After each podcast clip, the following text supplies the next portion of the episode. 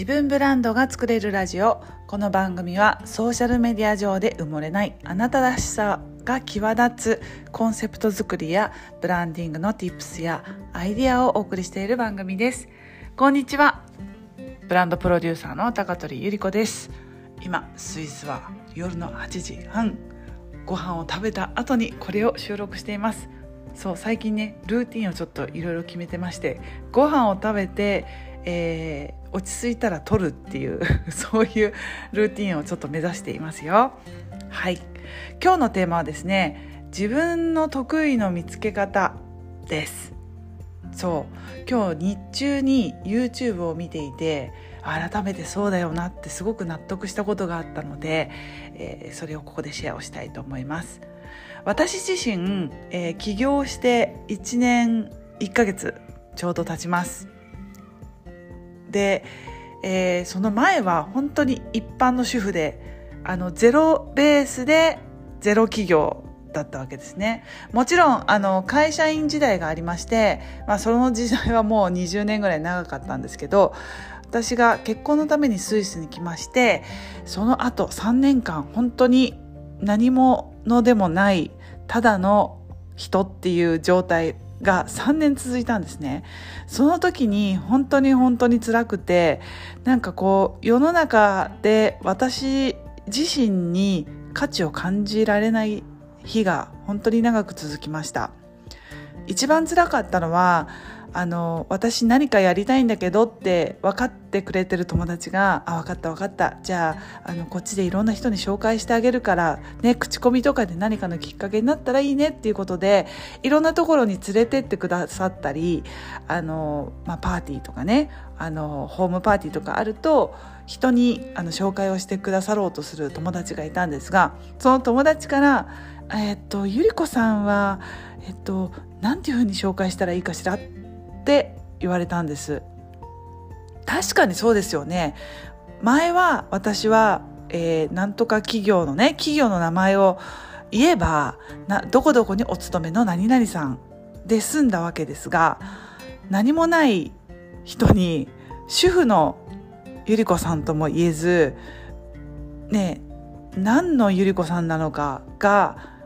彼女は欲しかったんですね。それは当然ですよね。別に私は彼女に対してあの何の感情もなく本当にその通りだなと思ってその時、えー、受け止めたわけですけれども心なしかちょっとあのしょんぼりしてましたね。自分。うん。かわいそ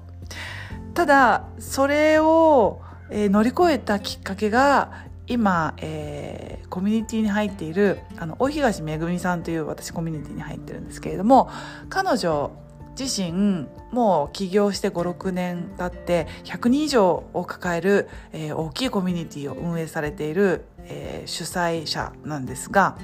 彼女のブログを見つけた時にこれだと思ったんですよね。共感ポイントがまさに彼女が、えー、旦那さんのお仕事の関係で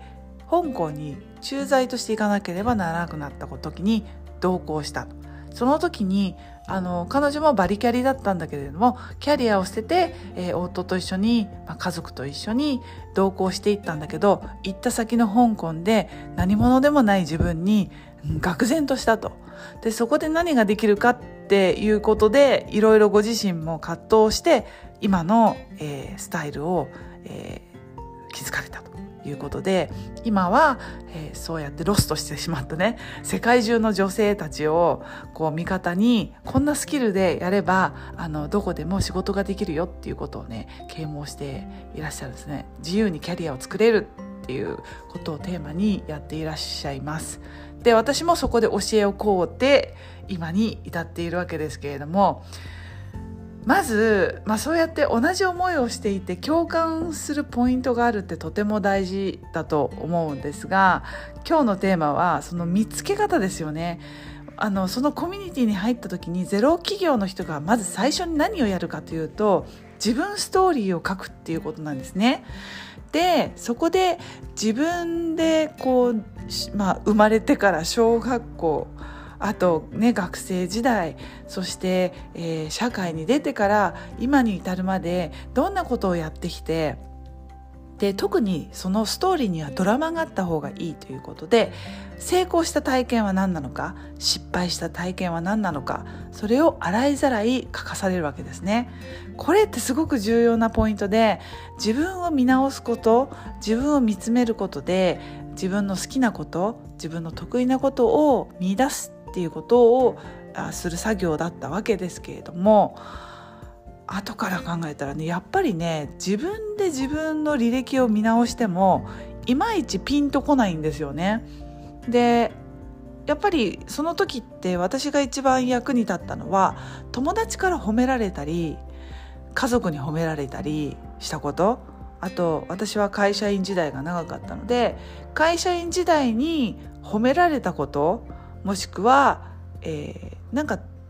得意でこれだったら私やりたいって思う手を挙げてやりますって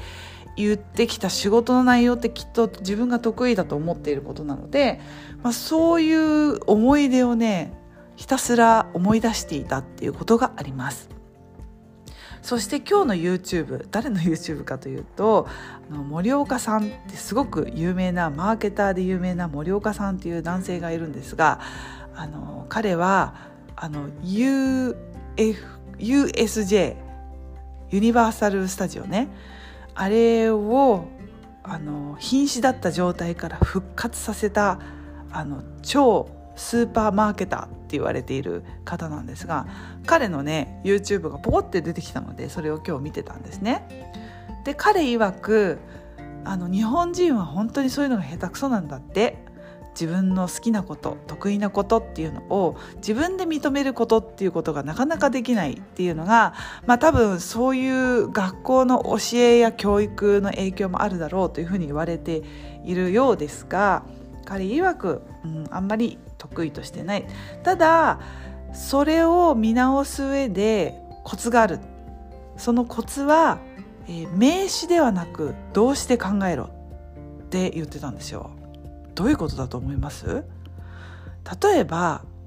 その彼のね例で言うとサッカーが好きだ。サッカーが得意だ。っていうといまいちサッカーの何なのか見えてこないんですって。だけどサッカーっていうのは名詞ですよねサッカーが好きだといまいち見えてこないけど動詞にすると何なのかを考えてみてくださいサッカーをプレイするのが好きなのかサッカーの作戦を立てるのが好きなのかサッカーの観戦をするのが好きなのかこれ3つとも全然違いますよね。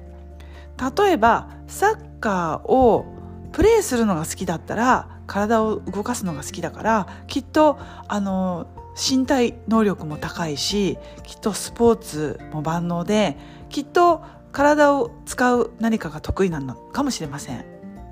2番目のサッカーの作戦を考えるの好きというんだったら別にサッカーでなかったとしても場所が変わっておそらく会社に入社した後も例えば企画経営とかねあの経営のそのビジネスの中でかつ方法を考える部署に行けばもしかしたらその得意や好きが発揮されるかもしれないということらしいんですよね。なるほどなと思って確かに私もそこのね動詞まで考えるっていうところまでを思いついてなかったなと思ってハッとさせられました。さあ皆さんは